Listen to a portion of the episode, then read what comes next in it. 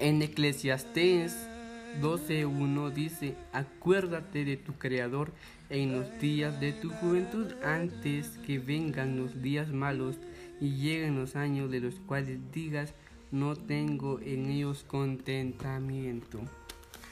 Yo no sé qué estás haciendo en estos momentos, qué estás haciendo para buscar de Dios, de cómo estés disfrutando tu juventud. Si estás perdiendo tu tiempo en las redes sociales, viendo series en Netflix, hoy te invito con todo mi corazón que deja de hacer eso. Empezar a leer tu Biblia, empezar a tener momentos de intimidad con Dios porque eso te va a ayudar demasiado y de esa manera te vas a estar acordando de tu creador y de esa manera vas a estar agradándole a Dios. Alegrate, la mejor manera de alegrar tu juventud es sirviéndole a Dios. Dios te bendiga.